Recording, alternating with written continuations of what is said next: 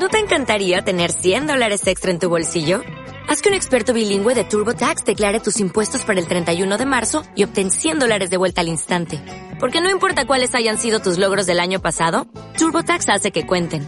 Obtén 100 dólares de vuelta y tus impuestos con 100% de precisión. Solo con Intuit TurboTax. Debes declarar para el 31 de marzo. Crédito solo aplicable al costo de la presentación federal con TurboTax Full Service. Oferta sujeta a cambios o cancelación en cualquier momento. Bienvenido al devocional de nuestro pastor Elkin Salazar. Un mensaje del cielo para cada día. Hola, bendiciones. Te saluda Pastor Elkin Salazar con una palabra devocional desde el corazón de Dios al tuyo. Hoy quiero hablarte acerca de qué hacer como iglesia.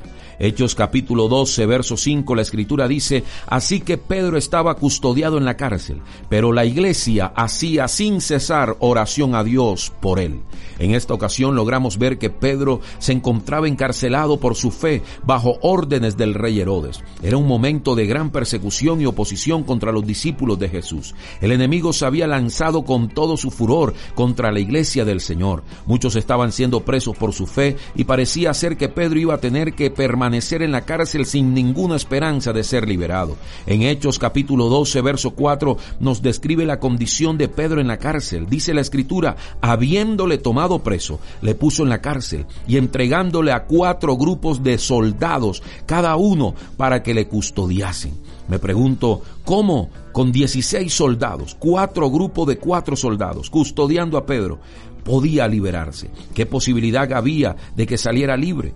¿Qué hacía la iglesia en medio de esa crisis? La Biblia nos demuestra una vez más que el poder de la oración es la herramienta eficaz de la iglesia. En Hechos capítulo 12, verso 5 se nos afirma, así que Pedro estaba custodiado en la cárcel, pero la iglesia hacía sin cesar oración a Dios por él. ¿Qué debes hacer como iglesia en los peores momentos, en las crisis más tenaces que estés viviendo como familia, como nación? Gloria a Dios que hay poder en la iglesia cuando ora. Cosas suceden cuando hay una iglesia orando fervientemente. Pedro fue liberado milagrosamente por un ángel y salió de la cárcel. No le impidieron 16 soldados la manifestación de Dios. Hoy debemos estar anticipados a nuestro milagro con fe y certeza. Creamos que nuestros milagros vendrán en el momento que menos esperamos como fruto de la oración de la iglesia. Confiemos que nuestra oración será contestada y pronto veremos a Dios obrar a nuestro favor.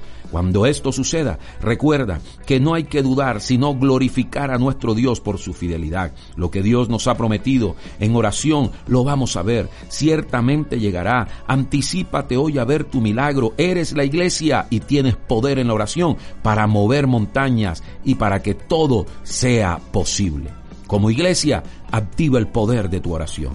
Te envío un abrazo fuerte a este servidor, Pastor Elkin Salazar. Bendiciones. Gracias por escuchar este devocional. No dudes en compartirlo con todos tus amigos y síguenos en nuestras redes sociales. Juntos, haremos proezas.